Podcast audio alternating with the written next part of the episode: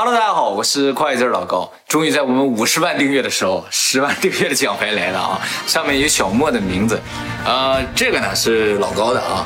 这个感谢大家长久以来的支持，谢谢大家。呃，我们也会继续努力的。好，开始今天的话题吧啊。咱们今天啊来讲山口组。这么重口味。山口组呢是世界上最大的黑社会组织。也是这个世界上最不像黑社会的一个黑社会组织，啊，那么他们是唯一一个被政府承认的黑社会。没错，这个山口组呢，号称是世界上唯一一个合法的黑社会组织啊，但其实说实话，它不合法，只是政府承认它的存在。而且允许它存在，那么政府为什么会允许一个非法组织的存在呢？今天我们就给大家介绍一下山口组，可能看完视频你就明白了为什么它会存在，而且有必要存在。那么黑社会在日本叫暴力团，日本呢暴力团大大小小总共有三千多个。那么多呀？对，在这个暴力团里边又分等级更高一点，叫指定暴力团，被官方认证的暴力团。对对对，这个指定暴力团，这个指定什么意思呢？就是特别有影响力的黑社会组织啊。那么山口组呢，是日本最大的。黑社会组织，当然肯定啊，这最大的。那么黑社会啊，是我们管他们的叫法叫暴力团嘛，是吧？但是人家暴力团自己不称自己为暴力团，他们称自己啊叫做人侠团体。哦，还不是人道的人。哎，其实呢，这个人侠是来自于中国的仁义的仁侠这两个字啊，只是到他们这儿，随着时间的变更，渐渐的就变成任侠了。哎，其实意思和我们的人侠一样，劫富济贫的那种大侠。对对对。人侠的意思呢，就是路见不平拔刀相助，劫富济贫啊，就是干这个叫人侠啊。那么咱们中国的人侠呢，发展到后面之后，出现了带有武术的人侠，就叫武侠。宝宝，我喜欢听你讲，你讲的我没听过，是吗？啊，那我继续努力啊。那么日本现在最大的四个黑社会组织呢，分别是山口组、神户山口组、筑吉会，还有一个叫道川会。这四个呢，就占据了所有黑社会组织百分之七十。那么日本这个黑社会是怎么产生的呢？就是在很久很久以前啊，社会底层人们都吃不上饭，那些老百姓怎么才能生存呢？就要互相帮助嘛，对吧？时间长了就会形成一些帮派。到后来啊，进入工业时代之后呢，就一帮人都从农田里跳出来，跳向码头，跳向工厂去抢一个饭碗。这么些身强力壮的人都抢一个饭碗，就弄不好就打起来。那我一个人，你们一帮人，我肯定打不过，所以我也要拉我的兄弟啊，就形成了更加紧密的这种组织了。这几个组织间经常打架抢活也不行啊，后来就出来专门维持和平的组织。这个组织呢，就属于像山口组他们的前身。哦，他们不是打架的帮派，他们原先也是打架的帮派，后来变成平事儿的帮派。打架里面最厉害的才可以平事儿。对对对，我不打架了。画师大哥。对对，这活给谁干，我来决定啊。这会儿你们干这个，你你不要跟他争，你去干这个。是美国吗？有点这个感觉。是 那么在二战结束之后啊，这个整个日本都被炸平了，百业待兴。这个时候呢，整个日本社会就很混乱，而且呢，就是当初啊，在日本受压迫的一些侨民啊，这个时候就反抗了。开始打砸抢一些老百姓。当时日本的警察很少，不够用。然后呢，整个社会的管理是美国在管，那么美国也不管这事儿，所以呢，这个社会就乱的不得了。于是呢，这个像当初平事儿那些暴力团组织啊，马上就自己组织起来了，就形成了这个保护老百姓的一些团体。警察呢也觉得，哎，这样挺好的，反正也不用我们出手。于是，在这个问题上，日本政府就欠了暴力团一个人情。后来呢，日本进入了经济高速发展期，暴力团也跟着一起高速发展啊。原先可能只做一些管理治安的事情，后来呢，这也投资房地产呢。还有影视事业了，再加上政府欠暴力团一个人情，所以对他的管理是比较松散。所以暴力团呢，在这个时候赚了大钱。这个事情呢，一直到一九九二年发生了重大的转变，这也是暴力团整个生涯当中最大的一次冲击。就是一九九二年的时候，日本制定了叫《暴力团对策法》，这个法律呢，就提出了暴力团、指定暴力团的这些定义，然后对他们进行了相当大的约束。这个约束呢，主要是经济上的约束，比如说暴力团员不能够在银行开。账户也不能跟银行借钱。啊，就是不能贷款。对你不能买房子，哎，就是说卖房子的人如果知道你是暴力团的人，对对对，还有那个租客，就是说如果他是暴力团的，你如果租给他了，我就犯法了。对，我说我不知道呀。不知道也不行。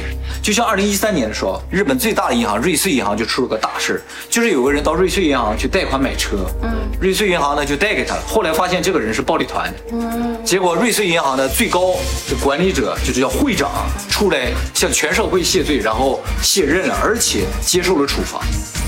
那么日本当时的这个金融大臣啊，麻生太郎啊，也说银行做了他最不能做的一件事情。那暴力团的车都从哪来呀？现金买。还有一个就是在日本有个非常敏感的词，叫做暴力团关系者，就是跟暴力团有关系的人。对，你只要跟暴力团沾上点关系啊，你就完了。对，很多大牌艺人都对，像日本啊最有名的一个主持人，他这个地位相当于在台湾的宪哥那个地位，是吧？那个人就因为有一张和暴力团团员的合影，影这个人就从那一天开始永远消失在电视上了。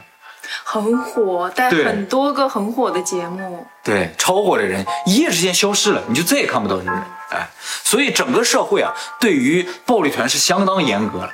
那么我们刚才说的都是暴力团啊，就是一个普遍概念啊。今天呢，我们重点说一下山口组。山口组呢，成立于一九一五年，嗯啊，他们是在码头上的一个工会渐渐形成了现在的山口组啊。当时只有三十个人，它的本部呢是在神户。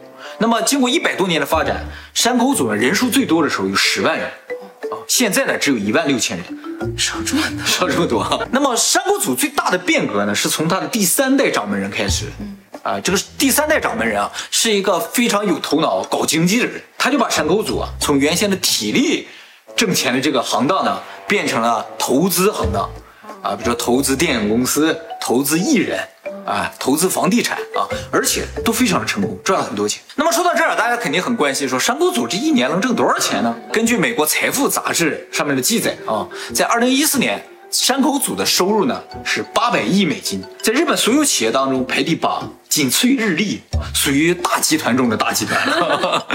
那当然了，山口组组内的这些组员的收入情况是不一样的。组长啊，一年的收入大概几十亿日元，然后下面一些比较小的头目啊，大概年收在四千万日元左右。一下差这么多。对，四千万日元啊，就跟日本首相收入是一样的啊。像安倍的话，年收就是四千五百万日元。那么最底层的刚进来的人，收入就非常少了，一年可能二百万日元，啊，就像普通打工的一样。哎，他们这个钱啊，是从底下一点点吸上来的。嗯，这个叫上纳金，不断往上交。最顶上人是最挣钱。那么他挣这么多钱怎么挣来的？哎，其实随着时代的不同啊，他们挣钱的方式是不一样的。最早啊，其实真的就是一些非法的生意，比如黄赌毒啊，当然也维持治安了，是吧？收保护费。但是后来呢，进入三代末了，我不说嘛，投资电影，投资艺人。那到八零年代呢，日本就进入了泡沫经济时期。这时候呢，山口组呢就开始投资股市、房地产、艺术品，买名画啊，买公司。结果呢，到九零年代啊，这个经济泡沫破裂，经济破裂啊，他们就开始回收不良资产。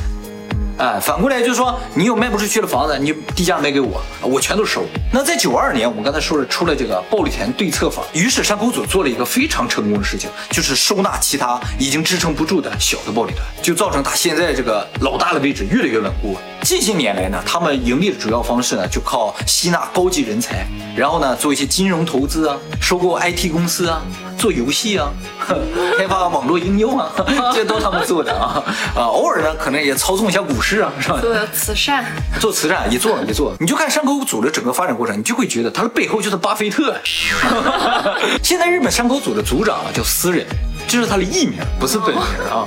这个人呢非常严格要求自己，人如其名啊。对，不抽烟不喝酒，然后呢特别时髦，啊，时尚。这个经常会有媒体拍到他，他都穿的非常的帅气，戴个墨镜，就像明星一样。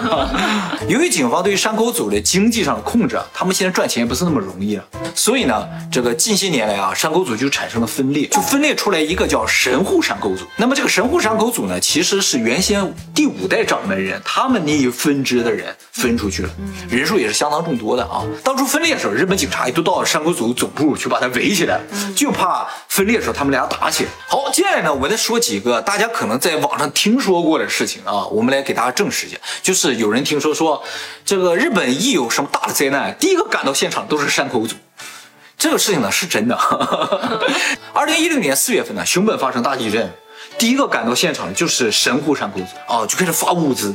这个照顾老百姓，帮助避难。神户山口组的组长就说了，这就是我们展示人侠的时刻。那么在那之前呢，像阪神大地震啊，那个时候呢，山口组总部啊前面就支了好几个大锅做饭给老百姓吃，他们本身也受难，而且做到什么程度？当时因为没有厕所嘛，就建了一些这个叫临时厕所。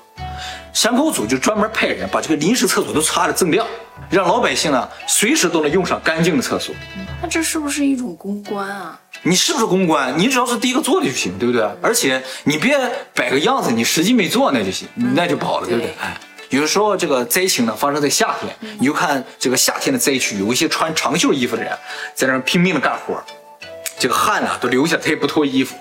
这些人呢就是暴力团的，为什么呢？暴力团都有纹身，他穿长袖衣服就是挡纹身，所以他们就能做到这个地步。日本对纹身很严格，对，特别严格。不能去温泉。对，不能去温泉，任何公共场所你要露出来，警察就马上就找你谈话。那外国人来了怎么办？哎，我那天就看到有个黑人，他脸上都纹了纹身啊，就像那个艾弗森似的啊，到处都是纹身。结果他就被这个警察拦下来，在那问话。那可是欧美人都有一两个纹身啊，对呀、他都懒，只要有纹身他就懒好像暴力团那个纹身像衣服一样，啊，特别带袖儿带领的。都到这儿啊。对，那么还有一个比较奇特的现象呢，就是这个日本暴力团的总部啊，都设在就是普通的街上，甚至有一些就在警察局的旁边。嗯，每天呢，从那个暴力团本社门口，也老百姓上下班也都路过。为什么日本老百姓他不怕暴力团呢？我知道，请讲我有看过老大的车，啊，然后小弟都穿的西装革履的，然后在这儿拦，然后我们让我们老大过一下，啊，对对，这拦行人是吧？麻烦大家让个道儿啊。都快跪下了。对对对，其实就是这样的。山口组的第一原则就是不给老百姓带来麻烦。山口组的五代目曾经说过，我们之所以能存活，就是因为老百姓的宽容。所以山口组呢也是积极的改变形象，他们特别亲民，就是老百姓有什么活动，他们都参加，然后跟大家一起啊，就联欢什么的。然后再就是像你说，就是如果这个黑社会的车到什么地方去，有人在前面挡路了，他们就会专门派人下去，把大家都请开。然后车过去之后还得对对对，感谢感谢。啊！日本的暴力团、黑社会啊，他的资金呢不来自于老百姓，就是他不是赚老百姓钱的，他是赚企业钱的。这企业钱呢，首先呢有一大部分是他自己运营的企业赚钱，还有呢就是他们也确实收过保护费，哦，哎，但是呢，从九二年之后啊，这收保护费这个事情就被法律规定不允许了，他们就不怎么收了。嗯，现在呢，有人去收你保护费，你不交也没关系，他绝对不会找你麻烦。他这个保护费啊，属于象征性的，你知道吗？啊，不多，对，意思一下。就意思一下，为了保什么？保一方和平。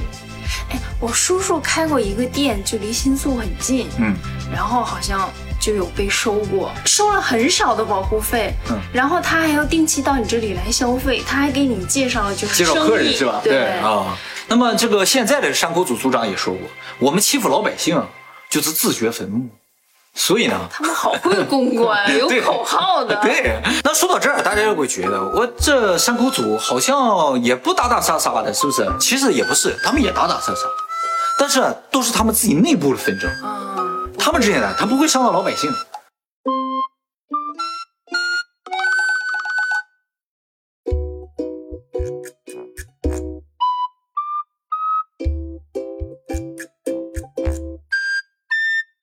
我们第四点很难啊，YouTube 很容易招来不应该有的非议。啊你剩下几个能做到啊？